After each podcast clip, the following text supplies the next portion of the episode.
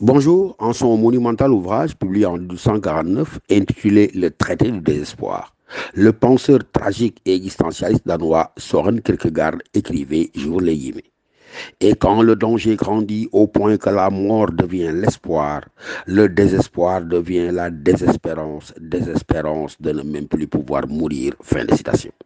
Ces mots d'un pessimisme noir nous semblent parfaitement résumer l'alternative de nos jours présents, qui nous place entre jeunesse et désespoir, jours par lesquels océans et mers se sont mués en cimetières gigantesques, des corps comme des espérances de notre jeunesse.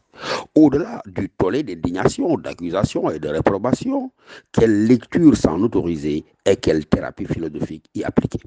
Retenons tout d'abord qu'au-delà de la précarité des moyens d'existence qui y pousse le plus souvent la jeunesse de tous les pays du monde et à toutes les époques, le désir de voyage, traduisez le désir d'ailleurs, est profondément inscrit dans les replis les plus secrets de l'âme humaine.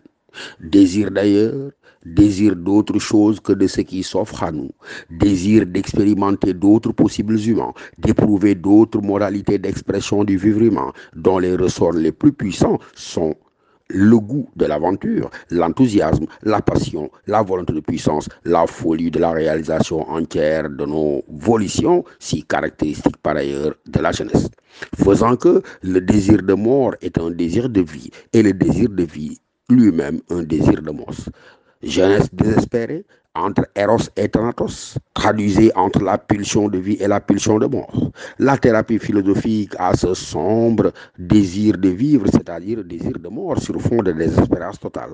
Cette thérapie nous vient du même Soron Kierkegaard, affirmant, j'ouvre les guillemets, le moi n'a de santé et ne défend désespoir que parce qu'ayant désespéré, il en devient transparent à lui-même et peut plonger jusqu'à Dieu. Fin de citation.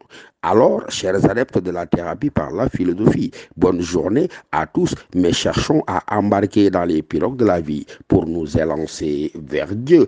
Alors seulement nous comprendrons qu'il n'y a pas un seul coin de la terre, une seule motte de terre, nous avons dit, une seule étendue d'eau d'où on ne puisse être heureux tout en s'élevant vers Dieu. Bonne méditation à tous.